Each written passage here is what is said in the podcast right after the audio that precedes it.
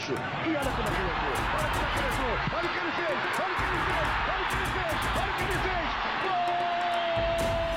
Vai arremessar de sorte para a bola, repetindo o lance. A zona de puxeta para o corpo de Diniz. De cabeça para Pelé. Pelé espetacularmente.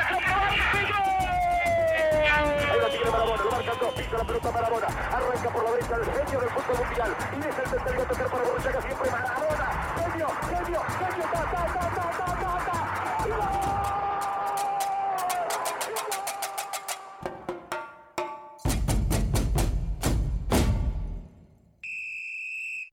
Está no ar mais um Esquenta Bancos, o podcast onde só a resenha é titular. E no programa de hoje, aproveitando o hype, aproveitando a onda que a internet e toda a cultura jovem está envolvida, um programa bem louco. Vamos falar sobre os coringas no futebol, os palhaços.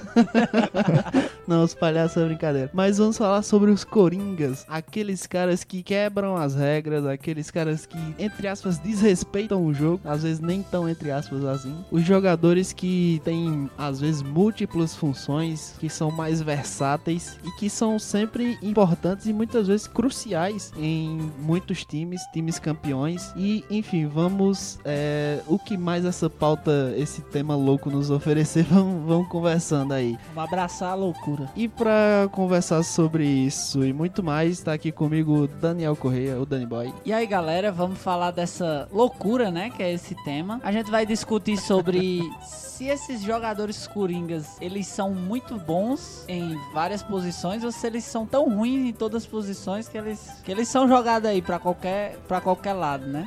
É, eu jurava que tu ia falar do Gerson, Boy, porque a, a cada comentário sobre esse tema tu soltava um Gerson. É verdade, esse é o coringa do futebol moderno. Mas pra completar aqui o banco mais quente da podosfera, tá aqui comigo Daniel San. Fala meu povo, é, dizer que muitos desses jogadores aqui nos levam à insanidade.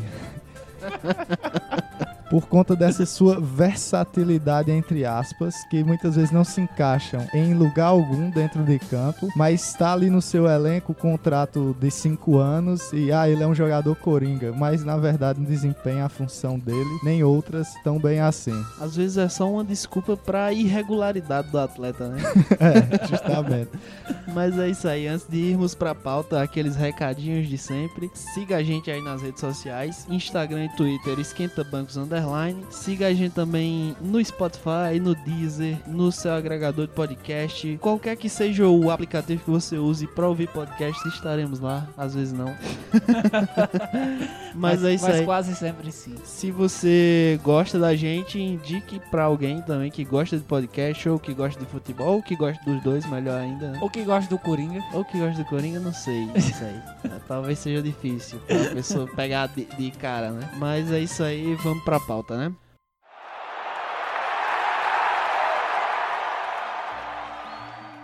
É isso aí, pessoal. Então vamos lá falar aqui dos jogadores que, como eu já falei, modificam as regras do jogo, que jogam em diversas posições diferentes. Ou mais pra frente a gente pode até falar também dos desequilibrados.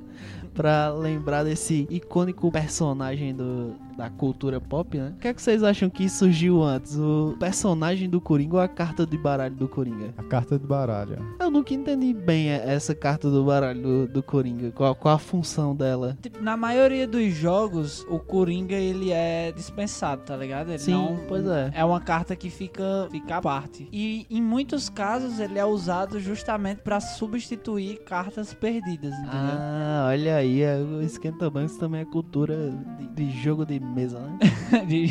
E justamente por isso, no futebol, o jogador coringa é aquele que pode fazer múltiplas funções. Ou seja, ele pode entrar ali numa, numa posição que tá faltando um cara, ele faz aquela posição. Supre, né? Quebra um galho, né? Isso. Isso é um viciado em jogo. Mas então, acho que lá fora do Brasil, o Coringa é, é mesmo o Joker, significa a mesma coisa, também o significado, vocês sabem? É, Joker é o coringa do baralho. Então, o personagem que surgiu a partir dessa carta, né? Provavelmente. Legal, legal. Mas a par desse conceito aí que muita gente não sabia, inclusive eu, não fazia ideia.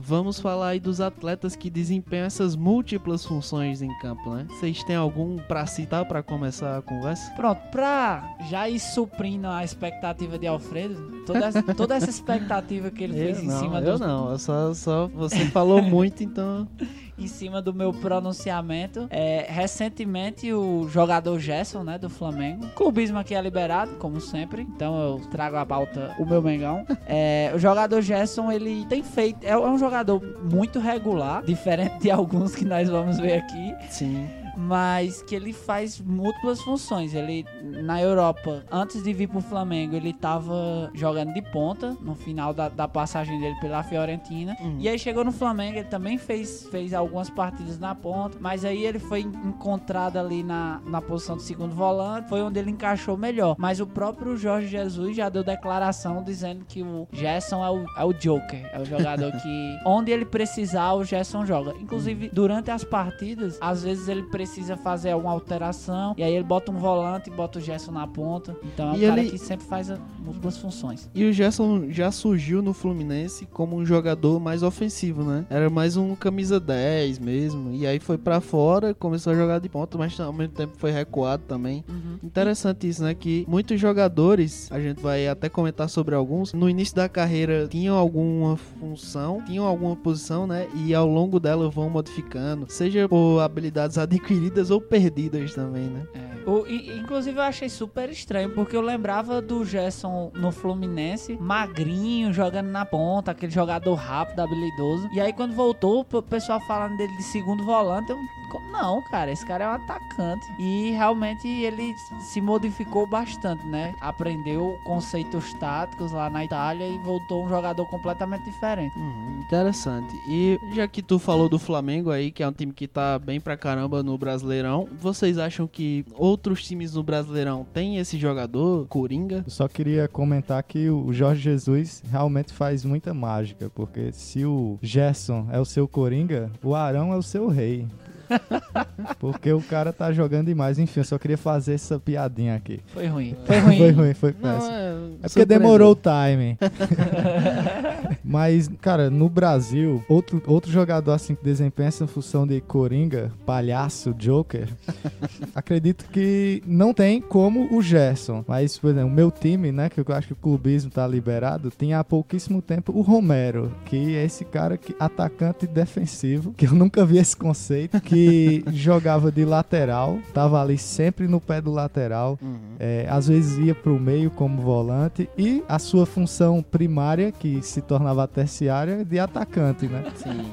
Que, Principal- acho que isso ficou muito latente naquele Corinthians que foi campeão brasileiro, né? Que tinha o Arana, que subia demais, né? Uhum. Ultra defensivo, né? o Corinthians. Exato, o Corinthians era muito defensivo, mas tinha o Arana, que era uma grande válvula de escape do time, subia muito pra ponta, Uhum. e o Romero fazia essa função de cobrir ele ali, né? Inclusive, lances, tipo, por exemplo, no clássico desse ano, onde o Romero tava na posição do lateral e que deu o passe para o Arana entrar na área e fazer o gol, sabe? Tipo, o cara bem mais ofensivo que o próprio Romero. É engraçado que essa, essa função de Coringa, né, é o cara que desempenha várias funções onde precisar, né? Mas o Romero, ele é o Coringa que faz todas as funções ao mesmo tempo dentro do jogo, né? É, cara. É Incans- cara era incansável dentro de campo. Um Triste por ter saído pela porta dos fundos do meu time, mas foi um cara que foi, como o Alfredo disse na abertura, um jogador que foi crucial em certos momentos, né, na sua trajetória. E dominar a bola, ele sabia.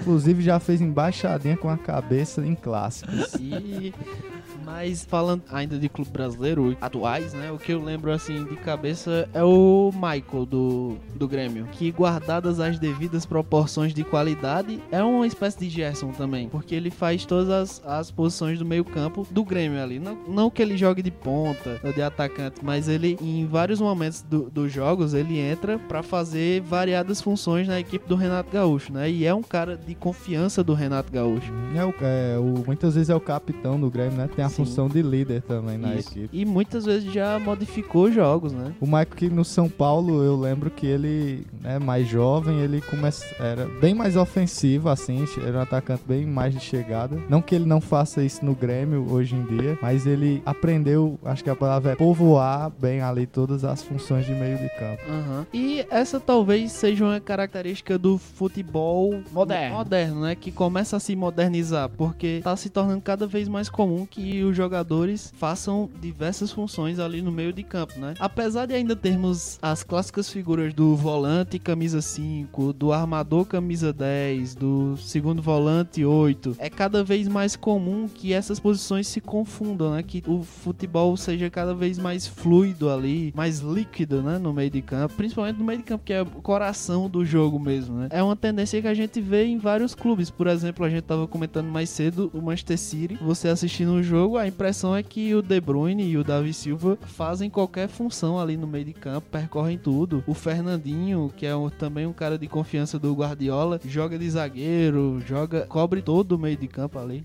E mais do que isso, os jogadores nesse futebol moderno, mostra futebol moderno, é, esses jogadores eles, eles não podem mais ser só aquele cara que destrói, né? Uhum. Parece que cada vez é, é mais latente essa, essa transformação no futebol de não ter mais espaço pro cara que só marca, que só destrói as jogadas. Principalmente nessa posição de volante, o cara é o primeiro que sai com a bola, né? É o primeiro que organiza a jogada. É, não é que não tenha mais espaço, mas os jogadores mais pretendidos, mais desejados são os que sabem fazer mais de uma função ali, né? Principalmente a questão do volante, né? O box to box, né? Como o Danny Boy, que é inglês, costuma falar. o jogador que pode ser vo- primeiro volante ou segundo volante. Essa é um, acho que é uma das trocas de posição que a gente mais costuma ver no futebol hoje em dia, né? O Fabinho, né, que acho que está se notabilizando por fazer bem essa função de tanto primeiro quanto segundo volante. Eu, o... Ele que começou a carreira como lateral, né? Uhum. Isso. É um jogador coringa, Fabinho? É, sim. É, o Kanté, cara, é um cara que pra mim era o sinônimo de jogador destruidor de jogadas, né? Sim. Depois ele, com a chegada do Sarri no, no Chelsea, ele foi colocado mais adiantado e jogou muito bem. Tem jogado muito bem. E mesmo com a saída do Sarri, o Lampard assumiu e ele continua fazendo essa função de segundo volante e continua jogando muito bem. Então, assim, realmente, cada vez menos espera-se de um jogador que ele só marque, sabe? O Sarri que em alguns momentos sofreu críticas por justamente esse deslocamento do Kanté da função original dele, assim, né, que só de destruir jogadas, porque muitas vezes assim, principalmente no período de adaptação, o jogador, né, que não tá acostumado erra certo tipo de passe, né? Uhum. Chegada, ele não é um cara de fazer muitos gols, mas fez até uns golzinhos nessa na última Uhum. temporada, chegando mais à frente. Mas fica tranquilo que Kanté é um jogador coringa. Ele consegue fazer múltiplas funções.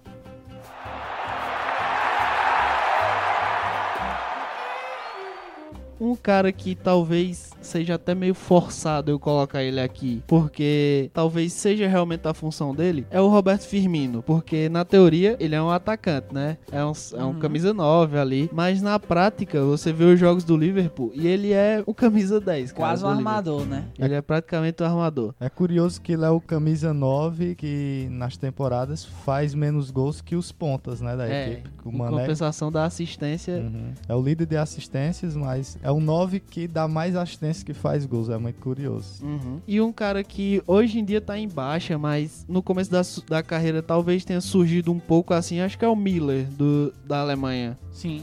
Né, que nunca, nunca foi aquele centroavantaço fixo, tipo Lewandowski, mas também já desempenhou essa função. Tanto é que fez muitos gols, sei lá, 10 gols nas duas primeiras Copas dele, que é um número absurdo. né? É, e se esperava que ele fosse chegar ao recorde, né, de, Sim, de sim. gols, mas infelizmente ou felizmente não, tá não baixa, aconteceu. né? É, já chega de alemão, né? É, chega de alemão fazendo Não. gol.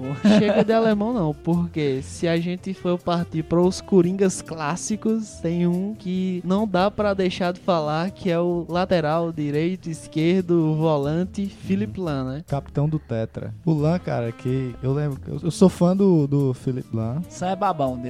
Isso é Porque, porque na Copa de 2006 eu tenho até hoje a imagem do primeiro gol da Copa. Que engraçado que o Lan não se notabilizou por ser um lateral ofensivo, mas a imagem fala dele. Eu lembro do primeiro gol dele jovem na Copa 2006, né? do 2006, assim. Eu E- lembro que ele usava usava uma manga longa e a outra curta. É porque ele sentia frios mais no braço que no outro. Eu posso estar enganado, mas tem uma coisa dessa. Ele só, só caiu, né, a manga. Ele puxou, aí a manga voltou. Mas é um cara que desempenhou função nas duas laterais, jogando de volante. E principalmente assim, do metade final da sua carreira, com a chegada do Guardiola na equipe do Bayern de Munique, Uhum, que verdade. deu um dinamismo assim, cara, que eu, eu gostava muito quando ele jogava de volante. Eu acredito que ele era um cara que tinha uma qualidade muito grande, assim, de pegar a bola da defesa e levar para o ataque, né? A função do, do volante. Mas a gente vinha falando de vários jogadores que fazem a função ali no meio de campo, que querendo ou não tem lá as suas semelhanças, né? Uhum. De primeiro volante para segundo tem as suas características bem parecidas, né? Apesar de exigir outras habilidades. Mas no caso do Lan é um caso bem complicado, embora não seja ele não seja único a fazer isso, mas é um cara que faz a lateral direita e a lateral esquerda e ambas muito bem, né? Mas imagino eu, né, que deva ser difícil para um jogador ir de uma lateral para outra. Teoricamente, a, a adaptação não seria tão fácil. Tanto é que a gente vê pouquíssimos jogadores destros atuando na lateral esquerda, por exemplo, né? Eu e ao já, contrário também. eu já joguei de lateral esquerdo. Olha aí. É muito complicado. Olha aí. É muito complicado porque, tipo, na lateral você, você precisa arrumar certos espaços. E aí, quando você tá na lateral direita e você é destro, você consegue controlar bem melhor, né? A, a Sim, sua sim. área, porque é um espaço reduzido na lateral. E quando você tá torto, que chama, né? Quando você tá. Você Uhum. é destro e tá na lateral esquerda, tudo fica um pouco mais complicado, né? De arrumar, de arrumar esses espaços dentro de campo. Pois e é. um jogador que faz isso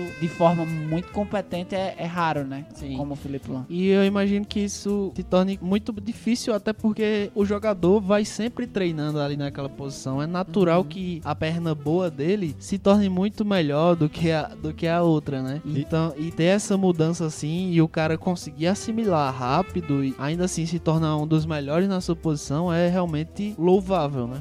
Tanto é que essa adaptabilidade do Felipe Lan, o cara já foi melhor lateral nas seleções né, da FIFA do fim de ano, em ambas as laterais. Já ficou entre os melhores em- nas duas laterais. E é muito incrível. Né? é. E nessa posição eu lembro também do, do clássico Júnior, Júnior Capacete, né? Do Flamengo. Sim, sim, sim. que também fazia as duas laterais, né? É, agora falando da, mu- da mudança de lateral para volante, deve ser mais complicado ainda, né? Porque é uma posição que você passa a jogar muitas vezes de costas para o ataque, né? E que você tem outras funções também, além Exato. de, como o Sam disse, carregar da defesa pro ataque, né? Você, quando tava na lateral, tinha um flanco aberto, né? E quando você tá no meio, tem todo o campo aberto, né? Pode vir gente de tudo quanto é lado. Não tem mais aquela A proteção da linha É, lateral, da né? linha lateral pra lhe guiar, né?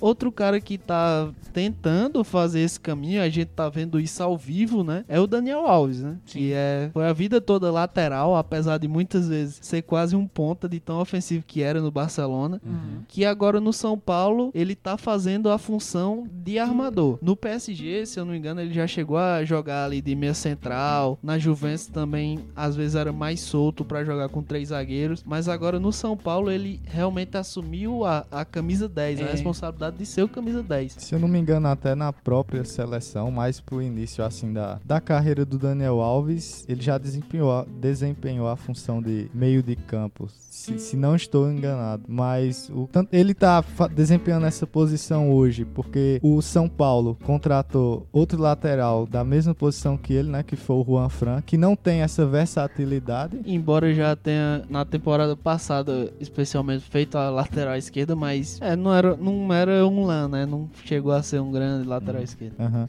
Tipo, que é um, um grande jogador, mas que não, não é o Daniel Alves, né? O cara tem uma técnica um dos melhores laterais de todos os tempos e que pode ser sim deslocado para a posição, não sei se de armador, assim, um 10, mas posição mais ofensiva. Hum, Mas o que, é que vocês estão achando do, do atual campeonato dele, jogando nessa posição? Cara, ele chegou, né, a estreia dele, Fez começou, logo um gol, né? Começou, começou Aham. dando a vitória ao time, né? Com 1x0 contra o Ceará. E o São Paulo, assim, teve o efeito chegada Daniel Alves, que ganhou 3, 4 partidas seguidas e depois teve uma queda de produção. Mas no momento, cara, o, o Daniel Alves também não perde muitos jogos com o São Paulo por conta da seleção brasileira, né? Tem que dizer Uhum. também. E quando ele joga de meio de cam- Ele é o camisa 10, né? São Paulo. 10 número, o número Sim, dele é o sim. 10. Chegaram até a falar que era só marketing, mas é- ele realmente tá jogando nessa posição. Uhum. E você vê que, apesar de ser, um, eu vou dizer aqui, o Pelé das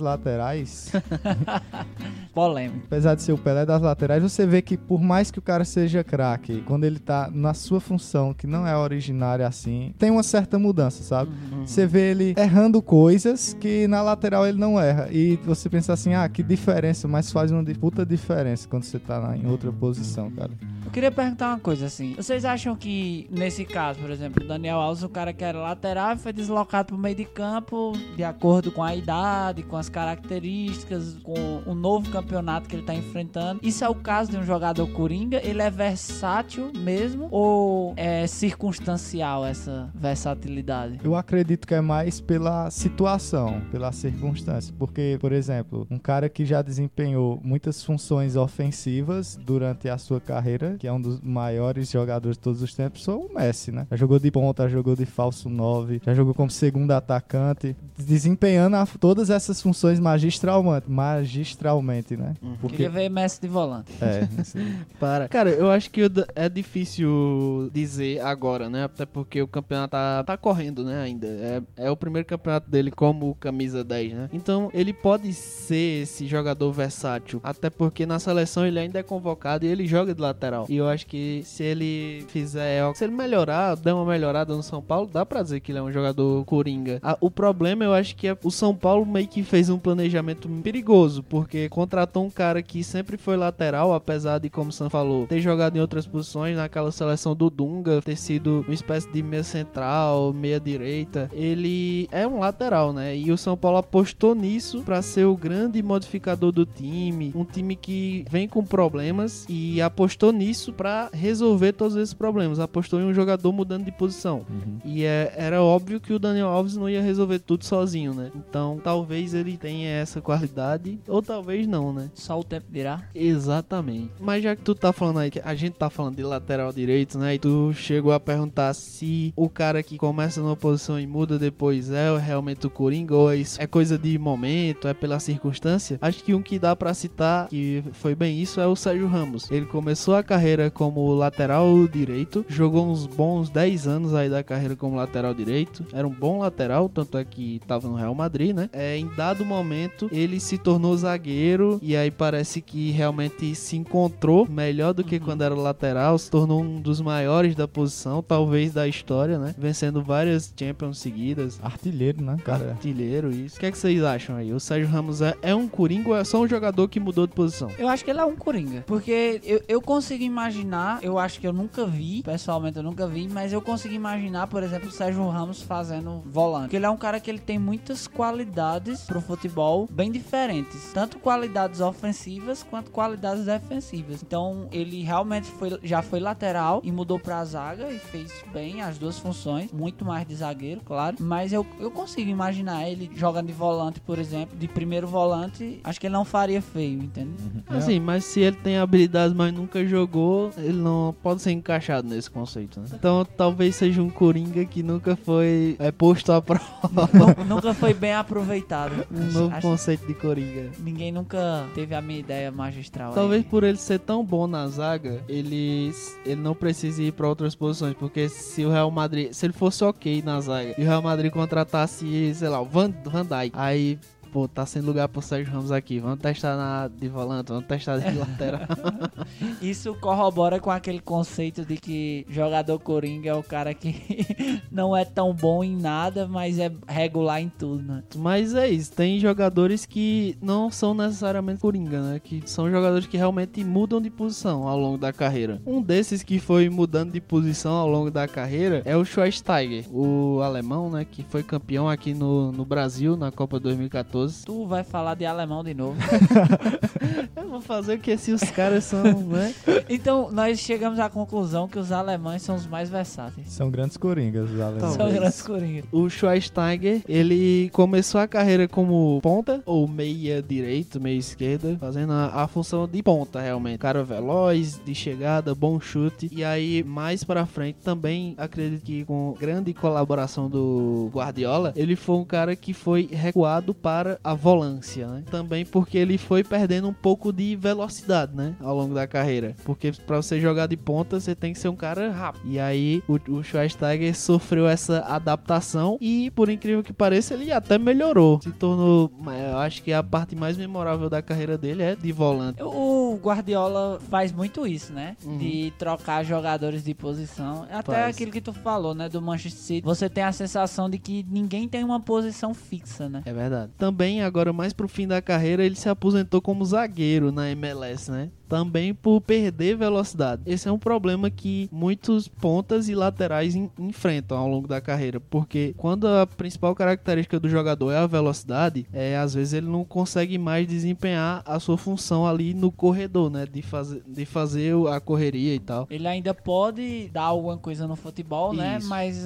a velocidade já não é mais a mesma, né? Tipo, sei lá, o Cristiano Ronaldo não é um coringa. Foi deslocado ali pra função de 9. Tipo, a gente tem aí o ideal do 7, né? O cara mais de ponta e tal. Tanto é que ele carrega Sim. esse número na camisa até hoje. Mas no Manchester, o Cristiano Ronaldo do Manchester não tem muito a ver com o Cristiano Ronaldo hoje da Juventus, né? Exato, tem pouquíssimo a ver mesmo. Outro cara que era ponta e a vida dele era correr e driblar era o Denilson, da seleção do Palmeiras, do Betis. Denilson Show. Denilson Show, que com o passar do tempo na carreira dele, ele foi perdendo um pouco dessas características, tanto por lesão quanto pela idade mesmo, né? Foi ficando menos veloz, menos ágil, e aí foi um, um jogador que ele foi perdendo espaço nos grandes clubes. Ele não, não chegou a brilhar como todo mundo imaginava em grandes clubes europeus, também porque tinha um contrato pra lá de dificultoso com o Betis, mas aqui no Brasil mesmo, ele quando ele voltou pro Palmeiras, ele não fazia essa função de ponta, não tinha plenas condições que tinha antigamente de quatro caras correrem atrás dele, né? Então eu acho que esse- esses caras que a gente falou, eles não são jogadores coringa, né? Exato, não eles são. são, deslocados por necessidade ou por Pelo tempo. pelo tempo, Exato. pela, pelo físico. Deslocados no espaço-tempo. eles são mais interestelar do que coringa. Mas já que falamos do Denilson, da seleção, sempre tem que ser essa ligaçãozinha, né? Vamos, o que é que vocês lembram aí de jogadores coringas que passaram e marcaram na seleção brasileira? Rapaz, teve a geração aí do Dunga, né? A geração do Dunga, como se fosse Guardiola, né? que o Ah, foi um cara bem peculiar no treinamento da seleção. Aham, que foi um cara que no, no princípio teve resultados, né? Sim. Teve números, tipo, de golear o Uruguai fora de casa 4 a 0 de dar show na Argentina jogando muito bem. e Há ganhou. controvérsias. É, a controvérsia, mas ganhou títulos, Ganhou né? muito, é. Ganhou Jogou, ganhou muitas partidas, né? Mas era um time feioso, eu acho que essa era a palavra. Tinha caras que como. Acredito que o Coringa do Dunga, posso dizer que era o Elano. Tanto é que quando perdemos o Elano na Copa de 2010, fez uma diferença gritante assim. Sim. quando ele se lesionou contra a Costa do Marfim, se eu não me engano, que ele armava, ele não é- nunca foi um 10, né? O Elan nunca foi um 10 clássico. Sim. E ele já chegou a jogar no City. Com, acho que o Elan era muito mais um camisa 8, né? Mas fazia essa função de armar, defendia Razoavelmente. razoavelmente. No Santos, quando ele surgiu, ele no Campeonato Brasileiro que o Santos ganhou, ele chegou a jogar algumas partidas de lateral, porque aquele Santos muitas vezes jogava com três zagueiros também, então ele era responsável por um lado ali do, da equipe. O Elan era um cara que, sei lá, se fosse um jogador de hoje em dia, se hoje em dia ele ainda estivesse em atividade, né, assim, tivesse seus 20 e poucos anos, eu acho que num City do Guardiola, ele desempenharia uma boa função. Sim, sim. Eu vejo o Elano, sabe? Não é um craque, não que o City não, teja, não tenha craques, mas na mão do Guardiola, assim como o Fernandinho, eu vejo o Elano muito fazendo uma função meio Fernandinho, sabe? Muito competente, né? Muito completo, né? Uhum. Sempre foi um cara bastante regular, o Elano. Sim. Apesar daquele pênalti na lua, mas.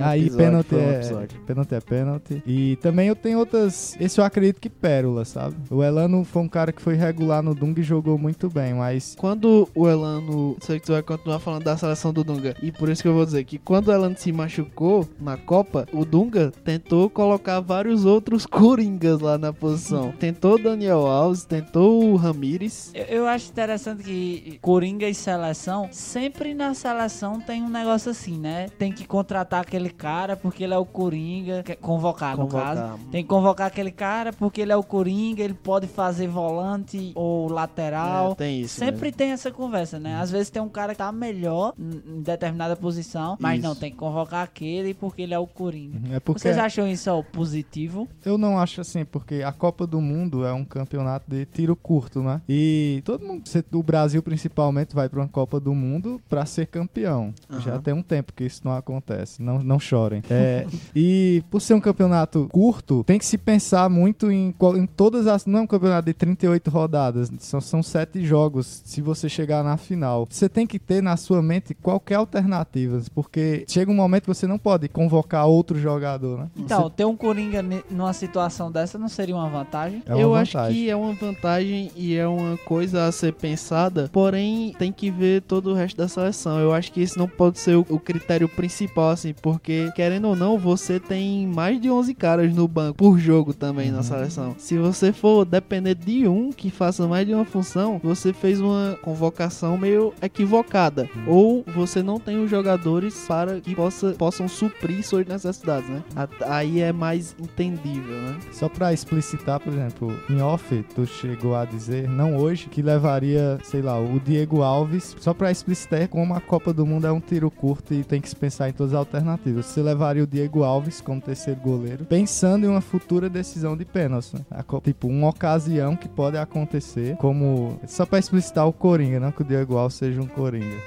Mas essa, essa efemeridade da Copa do Mundo, que você tem que tentar sempre pensando no que pode acontecer, uma lesão, uma suspensão ou algo do tipo. Nessa geração do Dunga, esse nome, Ger- é, Geração Dunga. esse vai. nome é muito bom, né? Tem, bicho, tem que manter. Na geração Dunga teve o Júlio Batista e foi um cara que jogou no, jogou no Real Madrid, nos Galácticos do Real Madrid, né? Sempre que falo de Júlio Batista, lembro da- do gol de falta que tava o Beckham e o Roberto Carlos na bola e o Júlio Batista bateu e fez o gol. Não O sei Júlio Batista chutava muito, né? Chutava muito, era uma das características. Cara extremamente forte, que tinha físico de centroavante, assim, Uhum. parecia que ele era um 9. E qualidade de meio campo. Qualidade de meio campo, completo. O Júlio era um cara completo. Mas sou um cara que não sei se se colocou muita expectativa no que ele poderia ser. Foi um bom jogador durante a carreira. Jogou no Arsenal também. Já Jogou de- no Málaga. Jogou no Arsenal dos, dos quatro gols históricos no Liverpool, num clássico, que foi 4 a 4 se não me engano. Voltou pro Brasil, no, pro- veio pro Cruzeiro, foi campeão brasileiro, assim, não sendo titular em todas as partidas, mas era aquele cara que entrava, jogava mais na frente, jogava... Era aquele Coringa, né? Era aquele Entrava no- Coringa.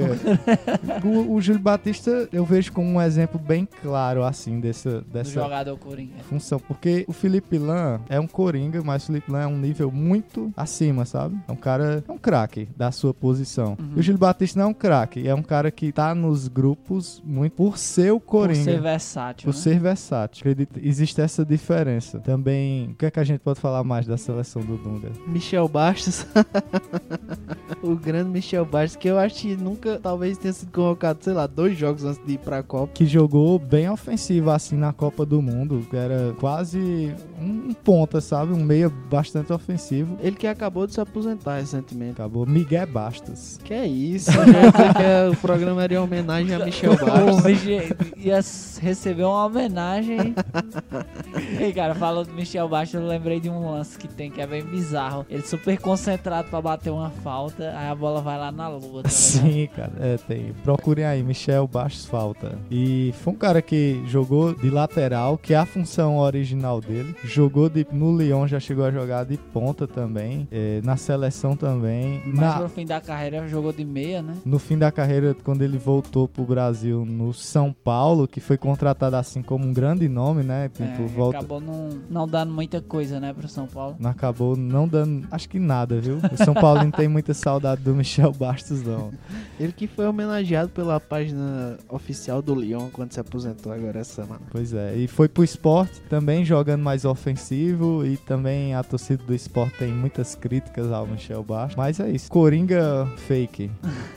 Não, O Coringa que. É. o Porque- Coringa verdadeiro. Porque o Coringa É. verdadeiro é esse cara que não consegue ficar em É posição eu ac- nenhuma. Acredito que ele não é regular, não foi regular como o Júlio Batista foi. Como o Alf começou dizendo, é um palhaço, né? É, É um palhaço da bola. vamos chamar esses de palhaço. Mas, ok, né? Mas.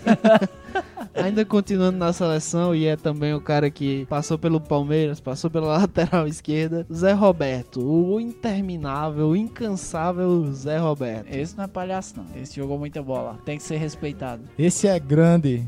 Bote a mão no ombro do seu amigo do lado e diga. Porque muita gente lembra do Zé Roberto no Palmeiras por conta dessa declaração, né? Que virou meme. Mas o cara jogou bola, veio pro Palmeiras, se tornou um dos principais jogadores do time, né? De camisa 10, né? Eu lembro que na, na Copa de 2006 ele era um dos melhores jogadores da seleção. Sim. É, quase todas as partidas ele era escolhido o melhor do, E, do jogo. e não era das estrelas, né? É, não era. Ele, se eu não me engano, ele foi um dos únicos, se eu não me engano, o único jogador brasileiro daquela seleção que ficou na entre os Seleção. seleções na seleção Na da seleção Copa. da Copa, né? É um cara que a carreira toda ele foi muito dedicado. Dava pra ver, porque até aqui nos últimos dias da carreira dele, era um cara que tinha um físico impecável. Era, cara. Treinava forte, corria sempre muito, né? 350 anos com o físico de garoto. É mais de 40 anos e jogando muito com a camisa do Palmeiras, sabe? Uhum. Ainda bem que se aposentou, Zé.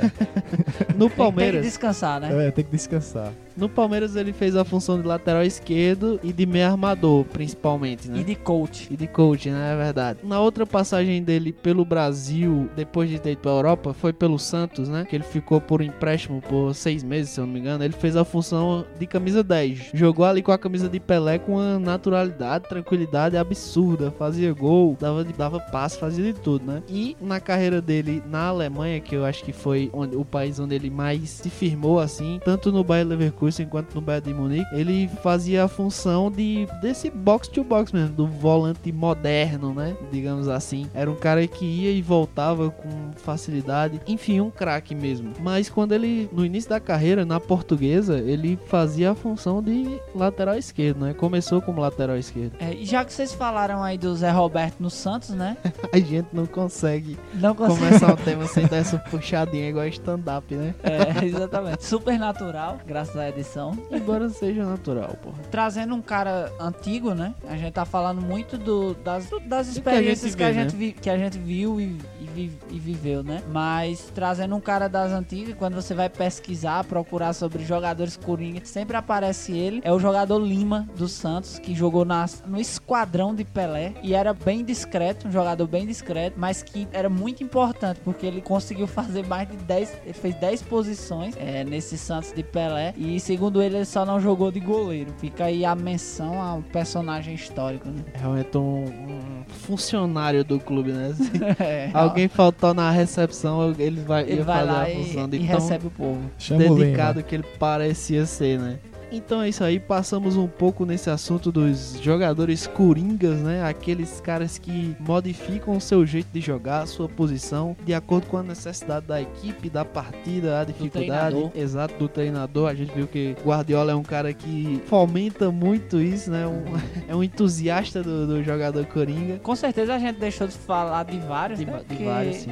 é Normalmente a gente cita o que a gente viu, né? é humanamente impossível falar de, de todos esses personagens aí. Mas eu acho que a gente conseguiu, conseguiu falar de alguns, né? Acabamos não falando de, um- de grandes nomes como Paulo Baier, Que Paulo ele foi Baier. Coringa no tempo. Coringa no tempo. foi- Jogou em todas as épocas do futebol.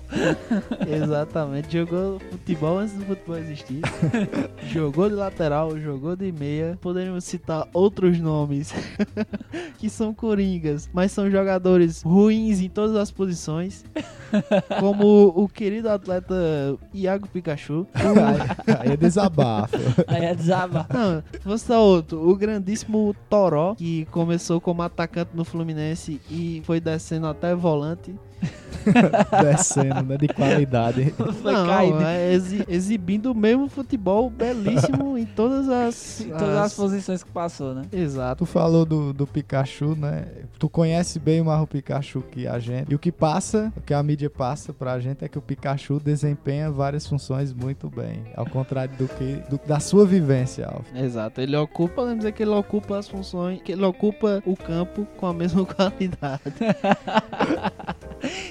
E, e a, a conclusão que nós chegamos, né? Que o jogador coringa é aquele que tá em regulamento em todas as posições. Então é isso. Acabou o programa. Semana que vem a gente tá de volta. Valeu. Valeu. E se você lembrar, manda pra gente lá, jogadores coringas, jogadores que desempenham várias funções. E a gente que é todo mundo coringa aqui. Todo mundo é, é host, é participante. Exatamente. Edita o programa. Edita o programa. Aqui, Faz a capa.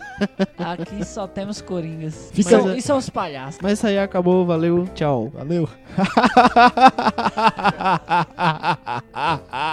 Que medo, bicho. Puta que pariu. Não tem mais nenhum ouvinte vivo agora.